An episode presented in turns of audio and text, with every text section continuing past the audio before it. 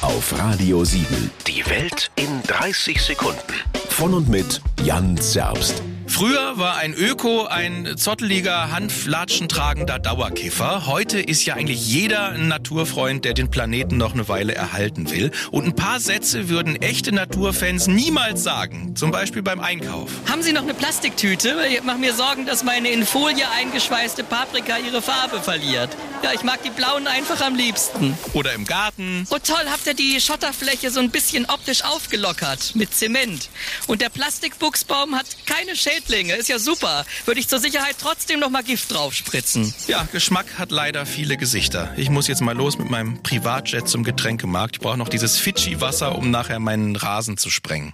Radio 7. Die Welt in 30 Sekunden. Jeden Morgen kurz nach halb acht und jederzeit zum Nachhören Auf radio7.de.